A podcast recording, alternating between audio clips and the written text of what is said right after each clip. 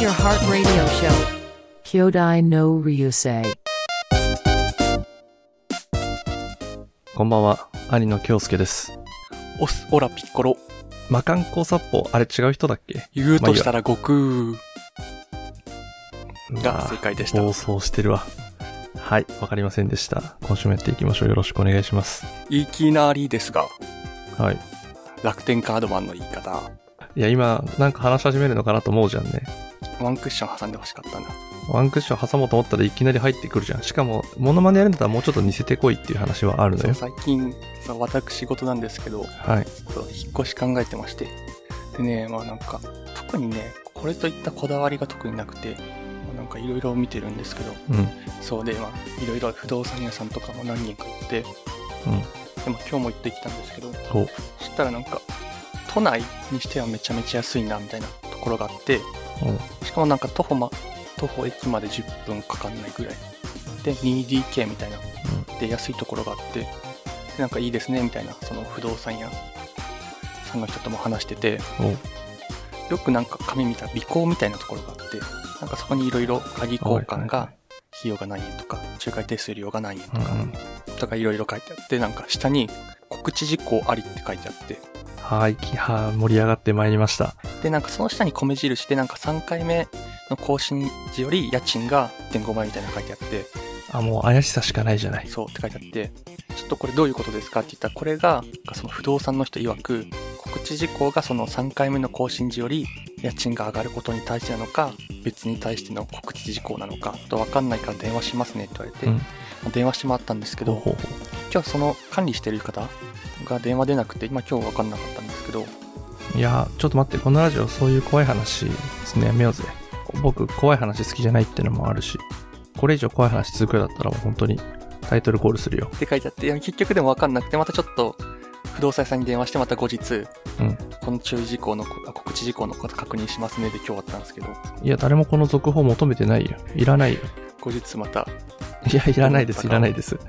報告しようとい思いりまません。あの、そこは完全にもう使わないですからね。す。これ使わないの、今から聞く方も安心していただいて果。たしてさあ、弟はどうなる運命なのか。ということで、 それでは今週も始めてまいりましょう。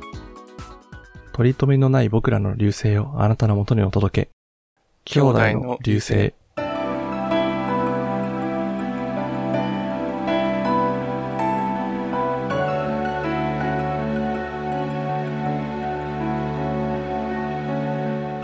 改めまして、兄の京介です。弟の楓です。頑張るね。突然、リスターの方に話しかけるのやめてもらえる今さっきのね、やっぱ、怖い話したんで、明るく参ろうと思って、あよろしくお願いしますよ。しね。というわけで、もう3月始まってますけれども、はい。最近どうですかはにゃはにゃは本当にムカつくやつだから、そうなんかね最近は、は最近ガッシュ2がね、なんか3月中旬からね、電子書籍でね、配信されるらしいですね。見ました、ニュース。らしいですね。つい最近ね、ニュースになって。ね、2月にね、ね、つい先日それこそ話をしたじゃないガッシュの話。ねタイムリーだよね。だからもう、そう、すごいタイムリーだなと思って。やっぱり、もう綺麗に終わったじゃん。個人的には。もうこれ以上ないぐらいエモエモの展開で終わったわけよ。ね。 2をこのタイミングで出すっていうのは、本当にどういうシナリオなのかもちろんね、現状明かされてはないけれど、ね。ただまあガッシュって名前がついてる以上、まあガッシュが主人公なんだろうけど、いや、でもなんかこのジョジョパターンで、それこそか。息子とか孫パターン。確かにそれは一つあるなとは思った。ね。でもさ、ガッシュって名字だもんね。ガッシュベルでしょ。ああ、そうなの名字なんだよ、ガッシュが。ベルが下の名前ってことでしょ。え、でもお父さんダウアンベルよ、確か。あ、じゃあベルが名字なんうだ。ん。じゃあ、ガッシュどうするんだろうね。やっぱじゃあガッシュが物語の主人公なんだろうか。王様になっちゃってるけどね、すでに。ね。気になるよね。全然情報もね、今執筆中ってだけでね、明かされてないからね。うん。楽しみではあるよね。ね。だからそのなんか時代だよね。なんかその電子書籍にて配信っていうのがまた電子化されてありがたいよ。確かにね。でもなんか、それこそジャンププラスとか、マガポケでの連載とかも多いしね、最近。ジャンプもさ、アプリで全部読めるじゃん。毎週月曜日になったらさ。ね、マガジンも読めるし、サンデーも読めるよね。あれめちゃめちゃありがたいよね。そう、その0時にね、ぴったりになって読めるっていうのがね、もう、ジャンプを買いに行かなくていいっていうあの手間。そうね、まあ、それは一つの良さでもあったりもしたけどね、こう学生時代とかさ、どうしてもやっぱ、日またいだ時に読みたくてさ、冬とかコート着て、ちょっとコンビニ行ってくるわ、なんて言いながら買いに行って、漫画を買いに行ったつもりがついつい肉まんなんかも買っちゃったりしてさ、まあ、そういう良さもあったはあったけど、とはいえ、今家の中から一歩も出ずに漫画読めてしまうっていうのはありがたいよね。ね、時代だよね。とはいえですよ、弟くん。はい。そうは言いましても、なんだかんだ僕らがジャンプを買ってたのは、コンビニだったわけじゃないですか。あ、僕スーパーで買ってました。まあだから、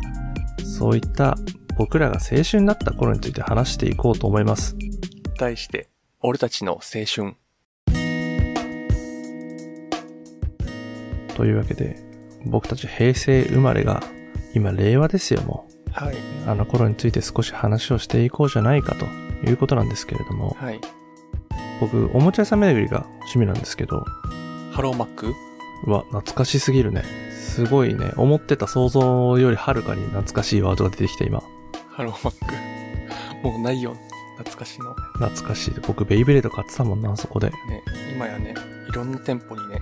なってるよね。なんか屋根の形見たら、あそこハローマックだったんだなってわかるよね。とは言いましても、私はトイザラスキッズですから、あ、あハローライオンがかわいそうに。家の最寄りの駅にトイザラスがあって、はい。寄って帰ったりすることもあるんですけど、はい。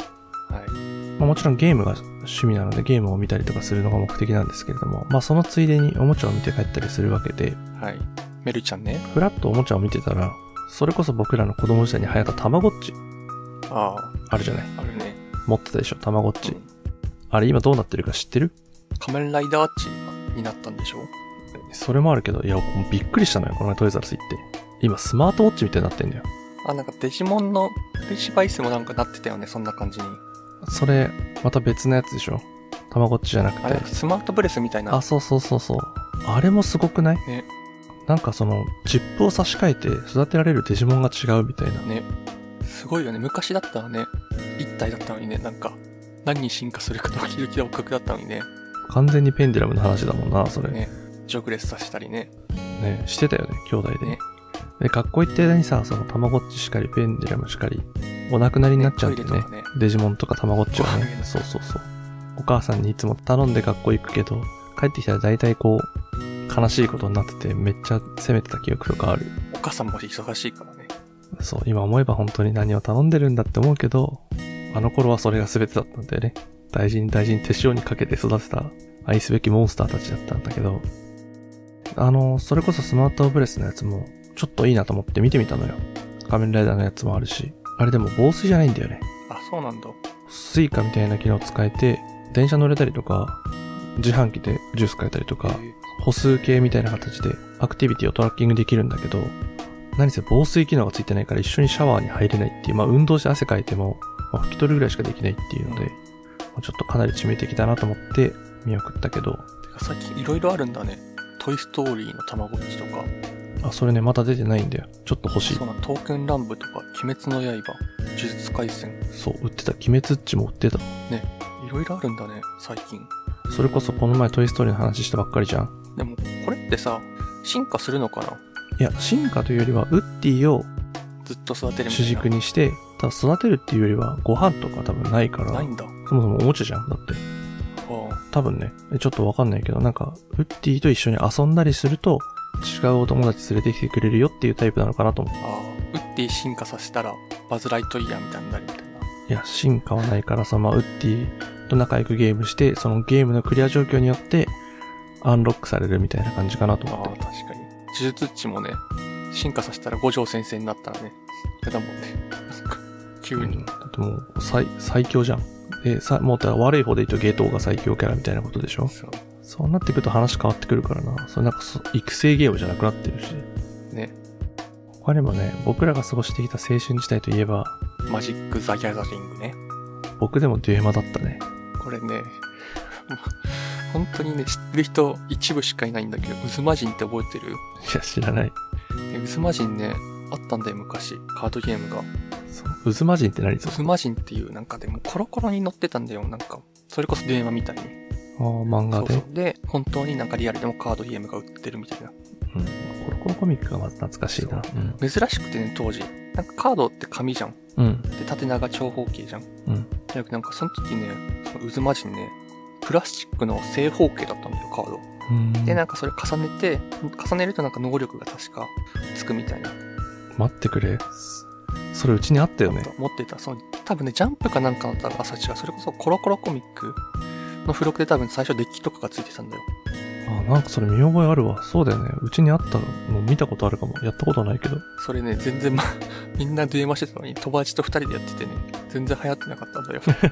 でしかも多分1年もね連載してなかったんだよ確かあ、そうなんだ。まあ多分1年ぐらいからそうすぐ終わっちゃってなんでカードもすぐ終わっちゃって結局やめちゃったんだけどすぐああいうカードゲームってその、廃れていく気はって一瞬じゃない。そうねせっかく集めても。ね切ないよな。というわけで、懐かしい話をしてきましたけれども、まあまたこんな話をしていけたらいいなと思います。はい以上、ちょっとこのコーナーの名前忘れちゃった。な俺たちのバイブルでしたんか違う気がする。俺たちの青春でした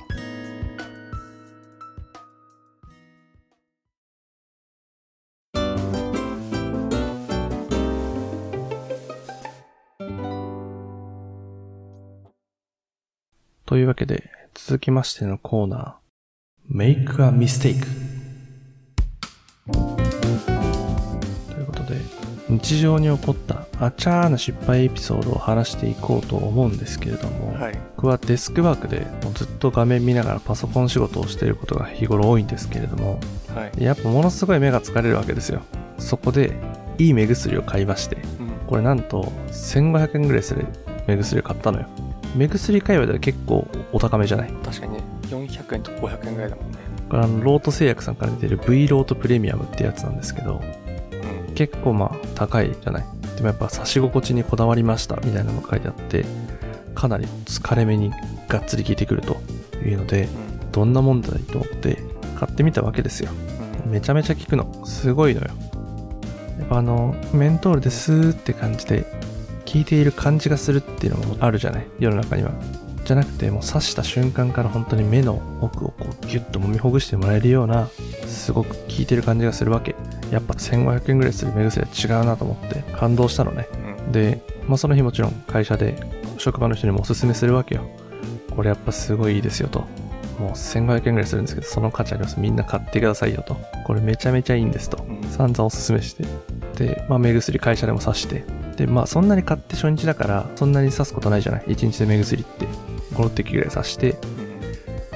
まあ、家帰ってで、まあ、こんなご時世ですから僕割とすぐ服は脱いで風呂入って、まあ、洗濯もすぐ回すようにしてるんですけどまあそうやってご飯を食べてよし今日も夜リラックスタイムだと思ってただやっぱり家帰ってもテレビとか見るじゃないうんスマホ見たりとかしてやっぱ目疲れてくるとよしよしそろそろ今日いい目薬買いましたね刺してやろうかと思ったらないわけうんしょうがねえかと思って洗濯物干そうとしたら今日着てたワイシャツのポケットから出てきましてうしっかり泡立ってんのよめちゃめちゃショックじゃんん、でも使えるくないいや、ちょっとさすがに目に入れるものだから怖すぎて、えーと普通にポッケに入れとったらさ走ったりしたら泡立つくないこの目薬、専用のちょっとしたケースまでついてて、その中もビシャビシャで、うんあビニール製なんだけど、ビニール製を超えて中までビシャビシャで、で、さらにちょっとこう、させるかなと思って、そのキャップをキュッて開けたら、もうそこもちょっと泡立ってて、あ、これはもうダメかもしれない。ちょっと目に入れるものだしなと思って、会社で散々自慢してさ、これすごいいいですよ。1500円するだけの価値ありますとか言って、選択して1500円をダメにするっていう。5、6滴しかさしてないから、5滴1500円。あなたでも昔からよく洗濯物そうだっけリップクリームとかティッシュとかよく怒られてたなそうそうそうそれ不思議でならんのよねへ家帰ったらさ時計外すポッケのものも全部出す外で服脱ぐじゃんえ出すね。脱ぐ。なんでさそれなのに本当にそれがよく理解できなくてえちゃんと全部出してよ。だってポケットに入ってたリップクリームとか小銭入れとかちゃんと置いてあったもん、部屋に。じゃあなんで、目薬だけちょうどワイシャツの胸ポケットに入れちゃってたんだよね。ね、なんでそこに入なれたぜかそこいやわかんないんだよねそういうことってさわかんないから怒るわけじゃんそれがわかんないんだよすごいでしょこういうことは怒るのよ、ね人知を超えたことが起こってるわけ注意力が散漫なんだよ散々会社の人にも自慢してでも悔しかったから次の日全く同じものを買ってもう一回出社したいやもったいなっていう失敗エピソードがありましてでも安心した洗濯機こんなにもちゃんとねビニールのケースに入れてキャップまでついてる目薬の中まで泡立つくらいちゃんと奥底まで洗ってもらえるんだと思って、まあ、失敗したけど洗濯機の性能をねここで保守しっかりと見せつけられた感じがしてこれはこれで良かったのかなと思うように今はしていますというわけでこんな日常で起こったあちゃーな失敗エピソードを皆さんからも募集したいと思います。懸命に Make a Mistake と書いてえー送っていただければなと思います。以上、Make a Mistake でした。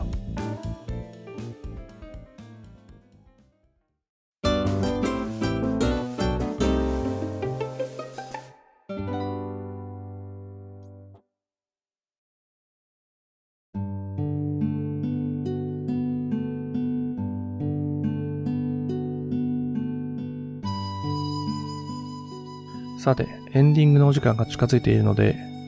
今週からですね、うんこの収録だった事柄をもとに、まあシャープいくつって今までサブタイトルをつけてきてるんですけれども、はいまあ今回からサブタイトルを決めていこうじゃないかと思っております。はいというわけで、今週は何の話したっけ渦魔人の話しました渦魔人の話したね。渦魔人知ってる人いるちょっとサブタイトルでそれを問いかけてみるそう渦魔人って知ってるにしよ確かに気になるね。どのぐらいの方がゲームをプレイしてたんだろうね。う本当にね数少ない同志だよ確かに。いたら、まあ僕やってないですけどね。家にカードゲームあっても弟くんが持ってたのを僕見てたんだろうね、きっと。うんそれでは今週のサブタイトルは、渦魔人って知ってるということで、じゃあ今週ももう終わりの時間ですかはい。エンディングのお時間が近づいているので、お便り募集の紹介お願いします。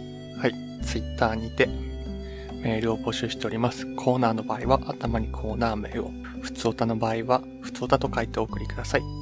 ツイッターの ID は、アットマーク、BRO アンダーバー、RYUSEI となっております。まだ全然来てないので、ぜひ DM をお送りください。はい。それでは、今週はこの辺りで、今週のお相手も、兄、京介と、弟のカエルでした。また夢でお会いしましょう。